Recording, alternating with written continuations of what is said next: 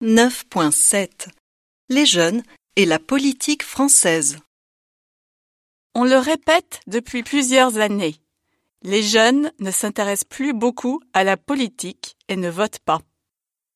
Pourtant, le dernier sondage du Centre de recherche politique de Sciences Po souligne que les choses commencent à changer et les jeunes recommencent à avoir confiance. Ainsi, 33% font confiance au président de la République.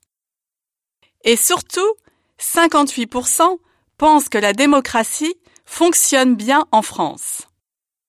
Et puis, il faut aussi souligner qu'il existe maintenant un parti politique qui s'appelle Allons enfants.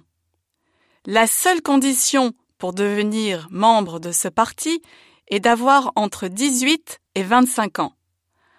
Alors pourquoi ce parti? Selon Pierre Cazeneuve, qui a créé Allons enfants, les membres du Parlement ont en moyenne 66 ans et effectuent leur troisième mandat. Les jeunes ne sont pas suffisamment représentés alors que c'est eux qui représentent l'avenir de la France. Pierre a donc décidé de se présenter aux élections municipales à Saint-Cloud, où il habite. À 18 ans, il a obtenu 15% des suffrages et ainsi obtenu deux sièges au conseil municipal. Il occupe un siège et une jeune étudiante de 22 ans, qui s'appelle Morane, occupe l'autre siège.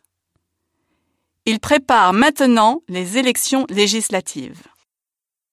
Contrairement à d'autres partis politiques, Allons enfants n'a pas beaucoup de moyens financiers, alors ils se débrouillent. Ils ont même organisé une campagne de crowdfunding qui leur a permis de récolter 15 000 euros.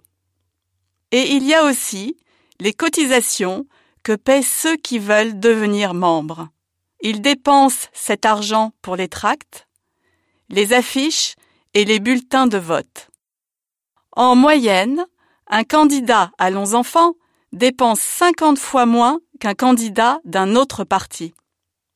Mais sur le terrain, l'accueil est plutôt positif. Beaucoup apprécient l'enthousiasme de ces jeunes. Reste à savoir s'ils vont voter pour eux. C'est ce qu'on verra aux prochaines élections.